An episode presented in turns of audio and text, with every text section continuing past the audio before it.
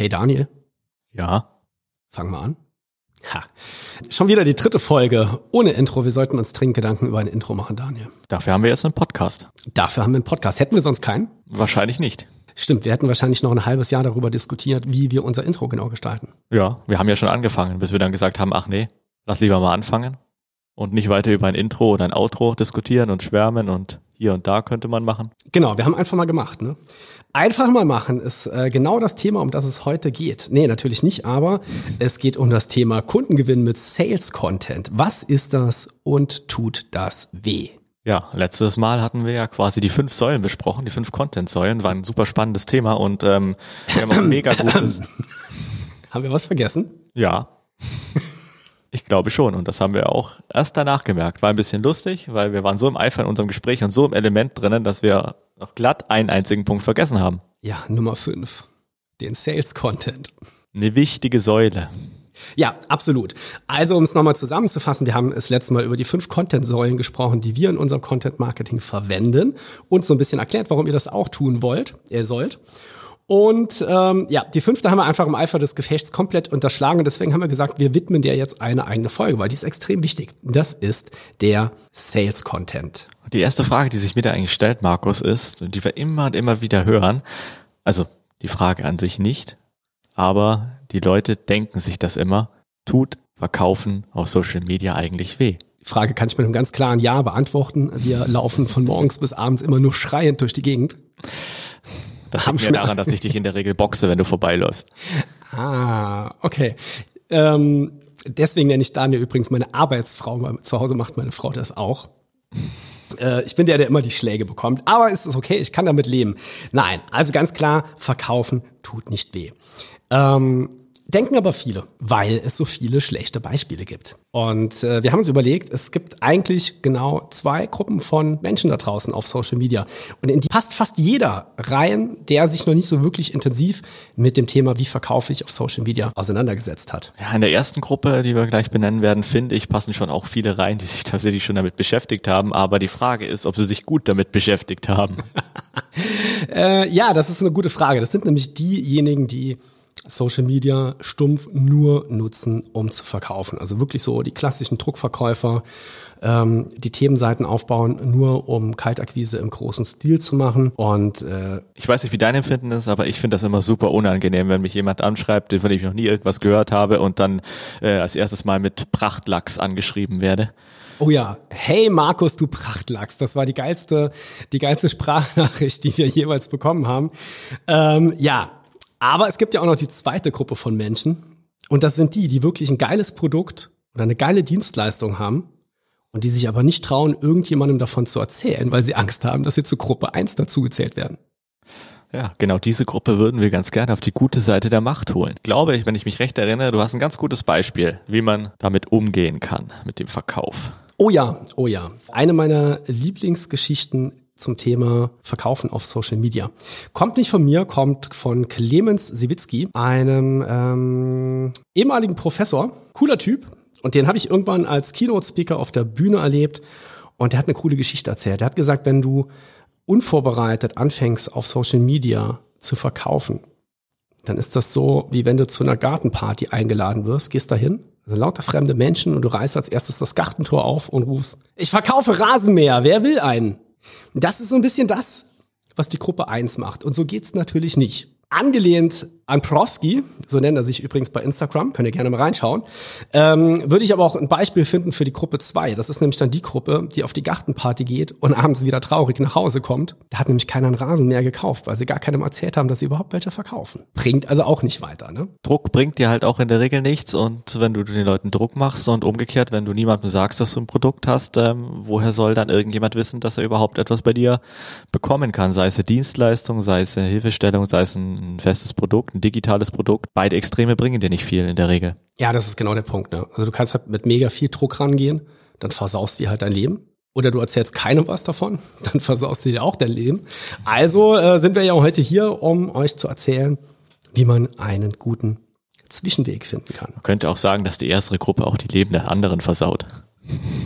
Ja, ein bisschen schon, ein bisschen schon. Also wenn du heute, wenn du heute Akquise machst ähm, auf Social Media, dann wirst du sofort, also du läufst immer Gefahr, wenn es nicht wirklich geil gemacht ist, dass du der Gruppe eins zugeordnet wirst und dann sind die Leute schon weg. Deswegen ist es total wichtig, da wirklich auf eine gute Art zu kommunizieren und wirklich die Menschen auch wirklich anzusprechen und die Menschen dazu zu bringen, dass sie zu dir kommen und sagen, hey, ich habe von deinem Produkt erfahren und lass uns doch mal drüber sprechen, ob ich das vielleicht bei dir kaufen kann und will. Ja, es ist natürlich so ein bisschen abhängig davon, wenn du jetzt äh, einen niedrigpreisigen Online-Kurs verkaufst, der wird sich relativ oft automatisch verkaufen.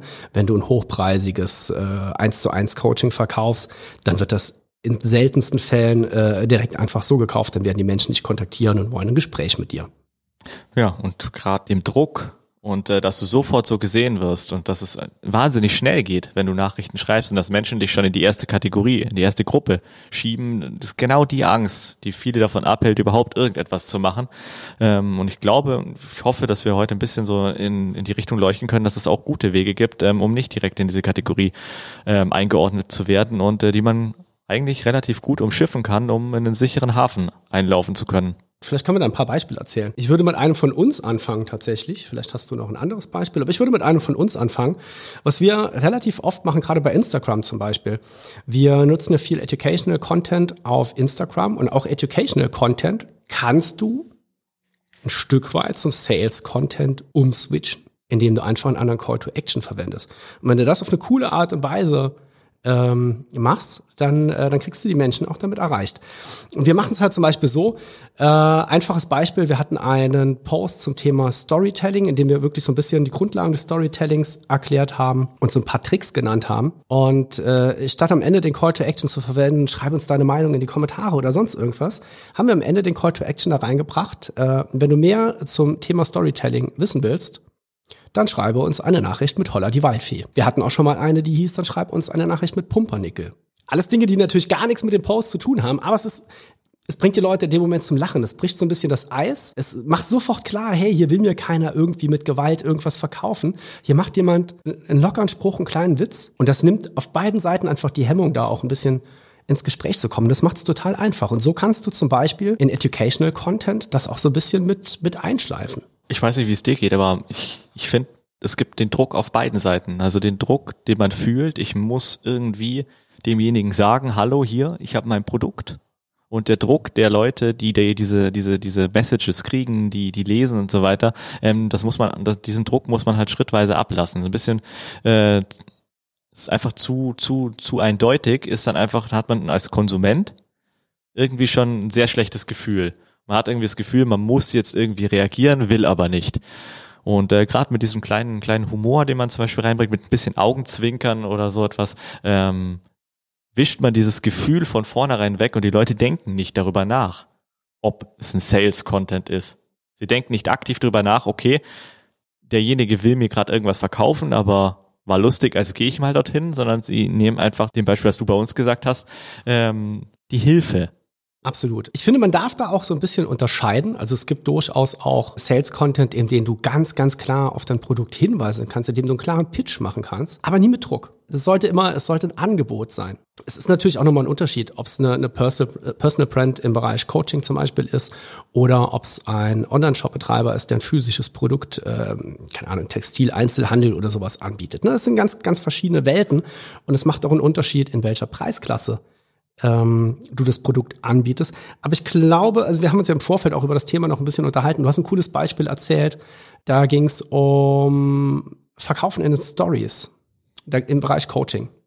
Also relativ häufig sieht man zum Beispiel ähm, in Instagram, dass man Stories nutzt, um, wenn man ein neues Produkt launcht, eine neue Dienstleistung launcht, ähm, eine Warteliste mitteilt und den Leuten die Möglichkeit gibt, da sich einzutragen oder ähm, zumindest mal davon gehört zu haben. Also im Best Case hast du natürlich jemanden, der sich direkt in die Warteliste einträgt. Das heißt, du hast die Person schon am Anfang deines Sale-Prozesses durch das Interesse, durch das Melden. Im Worst Case hast du jemanden, der es nur gehört hat. Aber Daniel, jetzt stell ich mich ganz doof und, äh, und sag mal, wo ist denn der Unterschied, ob ich in der Story sage, hier ist mein Produkt, kauf es, oder ob ich sage, hier, guck mal, mein neues Produkt geht an den Start. Wenn du willst, kannst du dich schon mal hier für die Warteliste registrieren. Ja, es lässt dir einfach Möglichkeiten offen, ein ganz anderes Gefühl. Hier, kauf mein neues Produkt ist, äh, ja, wenn man jetzt mal grammatikalisch angeht, halt vom Imperativ her schon sehr unangenehm, ein sehr krasser Befehlston und äh, ich weiß nicht, wie es dir geht, aber ich glaube, ich habe in meinem Leben noch nichts gekauft, äh, wo mir jemand gesagt hat, hier, neues Produkt, kauf's jetzt,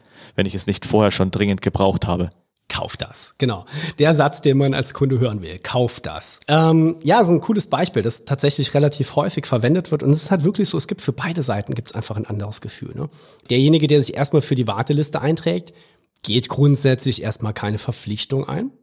Derjenige, der eine Warteliste anbietet, muss aber nicht gleich sagen, hier, willst du mal ein Produkt kaufen. Ist für beide Seiten ein ziemlich cooler Kompromiss, der auf, auf Social Media gut funktioniert. Ähm, du hast gesagt, dass du es recht häufig in Stories siehst. Und das wäre jetzt für mich so das Stichwort zu meiner nächsten Frage. Wo siehst du im Bereich Sales Content so den Unterschied zwischen den einzelnen Formaten? Bleiben wir mal bei, bei Instagram zum Beispiel und vergleichen Posts, Reels und Stories gegeneinander, was das Thema Sales Content betrifft. Äh, grundsätzlich bin ich ehrlich gesagt nicht abgeneigt, dass Sales Content überall gestreut werden kann, ähnlich wie jeder Content, aber ähm, ich würde ihm immer Schwerpunkte geben. Du kannst natürlich einem, einem Account, der nur Reels macht, schlecht sagen, mach in Reels niemals Sales Content, weil da passt das nicht rein. Ähm, ich glaube, das ist der völlig falsche Ansatz und den gehen wir in der Regel ja auch nicht. In der Regel gehen wir auch ähm, und passen die Strategien, sodass die rau an die Bedürfnisse unserer Kunden an, ähm, was für ein Profil sie führen, wo sie sich wohlfühlen. Es gibt Leute, die fühlen sich einfach nicht wohl mit Reels. Haben wir ehrlich gesagt lange Zeit auch nicht. Wir haben keinen Bock drauf gehabt und wir haben predigen immer, mach das, was dir Spaß macht, ähm, weil das vermittelst du auch. Und äh, genau so würde ich das auch sehen. Ähm, Du kannst es überall anwenden. Ich würde es aber schwerpunktmäßig sehen in den Stories. In den Stories hast du halt jeden Tag wieder etwas, was die Leute sehen können. Es ist 24 Stunden online, es arbeitet für dich und du kannst halt aufweichen. Wer sich jetzt ein bisschen äh, mit Fragezeichen im Kopf fühlt, was jetzt für ihn das Richtige ist, ähm, für die meisten, für die meisten Accounts, für die meisten Brands sind die Masse des Sale Contents eigentlich am besten in den Stories aufgehoben.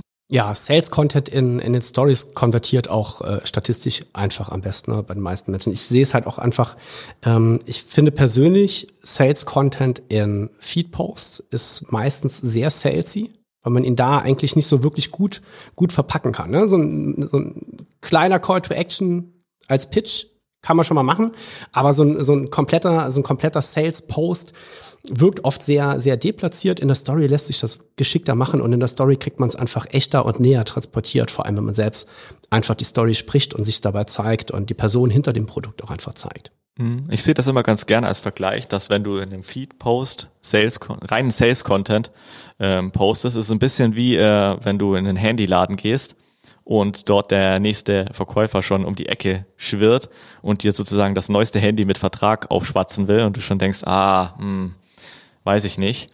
Und Story-Content ist mehr so, du siehst, dass dein Kumpel ein iPhone hat und wahnsinnig viel Spaß damit hat und sowas und ähm, super Fotos damit machen kann und ähm, denkst dir einfach dabei, ja, ist eigentlich ganz cool, ähm, könnte könnt ich mir auch mal anschauen, äh, ist vielleicht auch was für mich. Ja, absolut, absolut. Spaß und super Fotos wären übrigens die nächsten Stichworte, die ich jetzt hier gleich mal als Überleitung aufgreifen würde zum Thema Benefit und Emotionen. Das ist nämlich so ein Ding, äh, was, was enorm wichtig ist zu wissen, wenn ihr Sales-Content macht. Ähm, ihr kennt ja unser, unser Lieblingssprichwort äh, Facts tell, Stories sell. So ähnlich sieht's natürlich dann auch da aus. Aber grundsätzlich ähm, überlegt euch, setzt, versetzt euch mal selbst in die Situation, wenn ihr ein Produkt kauft. Ähm, Daniel, Daniel hat eben noch ein, Beispiel gehabt von einem, von einem Staubsauger. Ne? Du kaufst diesen Staubsauger nicht, weil er ein 10 Meter langes Kabel hat, sondern du kaufst diesen Staubsauger, weil du damit durch drei Räume durchgehen kannst, ohne jedes Mal zurückzurennen, das Kabel rauszuholen und in den nächsten Raum einzustecken. Du kaufst den Komfort, du kaufst das gute Gefühl, dass du ein Benefit für dein Leben gefunden hast. Ja, genau. Und das ist, das ist das, was unglaublich wichtig sein sollte, egal wo ihr euren Sales-Content positioniert. Nicht Zahlen, Daten, Fakten, sondern Benefits und Emotionen. Was habe ich davon, wenn ich dieses Produkt habe? Und da darf man nochmal unterscheiden. Es gibt nämlich zwei Typen von Menschen, die sehr unterschiedlich sind. Und es ist manchmal unglaublich interessant rauszubekommen, wie da die Verteilung innerhalb deiner Zielgruppe ist. Und das ist der von weg und der Hinzu-Typ. Und der von weg Mensch ist der, der eher, na, den triggerst du eher mit den negativen Emotionen. Dem musst du so ein bisschen den Schmerz zeigen, den er hat, wenn er dein Produkt nicht kauft. Ist ein sehr umstrittenes Thema im Marketing, aber eins, das durchaus Berechtigung hat. Und es gibt den Hinzutypen. Dem zeigst du eher wie sich sein Leben, also wo sein Leben sich hin entwickelt, wenn er dein Produkt kauft. Also zusammengefasst kann man eigentlich sagen, dass der von weg Typ sozusagen eine negative Problemsituation hat und sich darauf fokussiert und der hinzu fokussiert sich eher auf eine Wunschsituation, Idealsituation, wohin er möchte. Ja, genau, genau. Da habe ich letzte Woche noch äh, mit einem Kunden ein sehr, sehr, sehr interessantes Gespräch gehabt. Da ging es ums Thema Marketing in der Versicherungsbranche. Gerade die Marketer in der Versicherungsbranche sind, äh, sind oft recht, äh, ich sage jetzt mal konventionelle Marketer und will das überhaupt gar nicht wertend meinen. Und in diesem Bereich ist es so, dass man immer versucht, das Negativmarketing zu vermeiden. Und der von Weg-Typ ist halt der, der eher auf das Negativ-Marketing anspricht. Und das ist natürlich in der Versicherungsbranche ein Dilemma, weil, ähm, Daniel, warum würdest du denn eine Haftpflichtversicherung kaufen? Weil ich natürlich mit diesem schönen Wischpapier so einen großen Mehrwert in meinem Leben habe. Ich rahme den sogar ein und der hängt sozusagen das erste, was ich in die Wohnung komme, da hängt er. Ja, fühlst du dich gut, wenn du eine Haftpflichtversicherung abgeschlossen hast? Ich fühle mich höchstens sicher. Für kurze Zeit. Dann habe ich vergessen, dass ich eine habe. Ja gut, bei meiner ist ein anderes Thema. Genau, also der einzige Grund, warum ich dich von einer Haftpflichtversicherung überzeugen könnte, wäre, indem ich dir klar mache, was passiert, wenn du keine hast. Und äh, du weißt, okay, wenn ich jetzt einen, einen großen Schaden verursache, dann muss ich den zahlen und dann kostet mich das unglaublich viel Geld. Also zahle ich lieber jeden Monat ein paar Euro für die Versicherung und bin das Problem los. Das ist ein ganz klassisches Beispiel, wo es unglaublich schwer ist, nicht mit Negativmarketing zu arbeiten. Es ist aber nicht unmöglich. Nee, absolut nicht. Und ich glaube, du kannst auch ähm, aus, dem, aus dem Gespräch noch ein Beispiel nennen, wie so jemand mit der, aus der Versicherungsbranche das jetzt äh, sozusagen umschiffen kann, dieses Problem. Ja, umschiffen ist jetzt vielleicht ein bisschen es ist ein anderer Ansatz, ne? Es ist ein ganz anderer Ansatz. Wir haben äh, so ein bisschen über die über die Käufertypen auch gesprochen und ähm, in der Versicherungsbranche ist es so, gerade in Deutschland, die äh, die älteren Kunden, die sind noch ganz klar orientiert, die kaufen Versicherung, die schließen eine Versicherung ab, die das beste Preis-Leistungs-Verhältnis bietet. Die gucken auf den Preis, die gucken ähm, ja nicht unbedingt ganz ins Kleingedruckte, aber schon, die vergleichen auch Leistung und ähm, ich bin ein ganz anderer Typ auch wenn ich jetzt vielleicht nicht zu der ganz jungen Zielgruppe dazugehöre, aber ich war da schon immer ein bisschen anders und ähm, Menschen in der Schweiz zum Beispiel, die sind schon sehr lange da anders, die kaufen nicht unbedingt die Versicherung mit dem besten Preis-Leistungs-Verhältnis, sondern die mit dem, äh, mit dem Versicherungsmakler, der ihnen das beste Gefühl gibt. Und das ist für mich zum Beispiel auch so ein total wichtiges Ding. Egal welche Versicherung ich abschließe, ich will einen Ansprechpartner, der sich im Schadensfall einfach kümmert. Der soll sich einfach kümmern, der soll das übernehmen und es muss auch ein Mensch sein, mit dem ich gerne rede. Und äh, wenn das gegeben ist, dann kaufe ich auch die Versicherung. Und das ist natürlich so ein Ansatz, ähm, über den man da auch gehen kann. Auch wenn das jetzt nicht so ganz klar, dass das äh, von weg und hinzu ist, aber manchmal ist es einfach hilfreich, auch nochmal, wenn der eine Weg nicht funktioniert, über einen ganz anderen nachzudenken. Wir kommen wahrscheinlich jede Folge wieder darauf. Und zwar Menschen kaufen von Menschen. Und egal ob Konzern, Personal Brand, Straßenverkäufer, Eisverkäufer und wie auch immer. Keiner Exkurs, aber es gibt auf TikTok einen super berühmten Eismann in der Türkei. Der tanzt immer denselben Tanz mit lauter Musik mit den Leuten dort. Und die Leute reisen extra an, um quasi mit dem diesen türkischen äh, Tanz dann zu tanzen. Der tanzt dann hinter seinem äh, hinter seinem Eiswagen und die tanzen dann davor und teilweise kommen ganze Tanzgruppen und machen dann mit und so etwas. Das ist ein super Beispiel für Personal Brand, wie er sein Eis verkauft und einen Hype drum entwickelt und seine Personal Brand mit Emotionen. Die Leute haben Spaß dabei. Die Leute finden das geil, die feiern das. Die kommen extra deswegen zu ihm.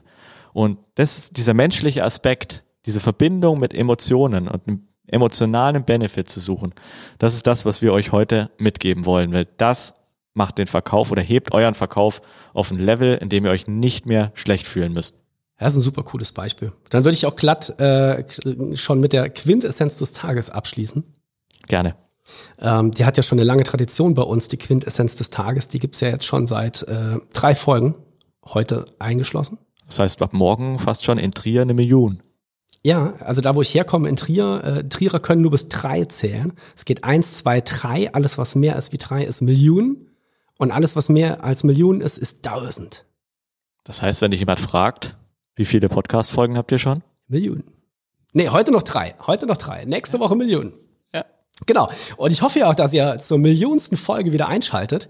Deswegen gibt's jetzt auch heute noch eine schöne Quintessenz. Ich greife das nochmal auf, was der Daniel eben gesagt hat. Menschen kaufen von Menschen. Und ähm, das beinhaltet eigentlich alles, was wir heute gesagt haben. Ne? Sei Mensch und gib den Menschen aber auch eine Chance, bei dir zu kaufen, indem du ihnen sagst, dass du was zu verkaufen hast. Das finde ich einen super guten Abschluss. Und ich würde sagen, wir sehen uns nächste Woche wieder. Markus, oder? Hören, ja. Ah, ich sehe dich. Stimmt. Die anderen hören uns nur. Muss man sich immer mal wieder auf äh, Augen halten. Ähm, ihr seid ja quasi in unserem Wohnzimmerbüro hier live mit dabei. Aber ich, äh, wir würden uns auf jeden Fall sehr freuen, wenn ihr uns eine coole Bewertung da lässt, äh, wenn ihr uns Feedback gebt. Feedback ist immer gut. Ähm, haben ja schon einige geschrieben und wir haben uns sehr, sehr, sehr darüber gefreut, über euer Feedback. Und ähm, wenn euch die Folge gefallen hat, schaut, hört euch auch gerne die Folgen davor an wenn ihr sie noch nicht gehört habt. Ansonsten sehen wir uns dann hoffentlich nächste Woche wieder, wenn ihr den Folgen-Button gedrückt habt. Und ich wünsche euch einen schönen Sonntagabend. Ciao.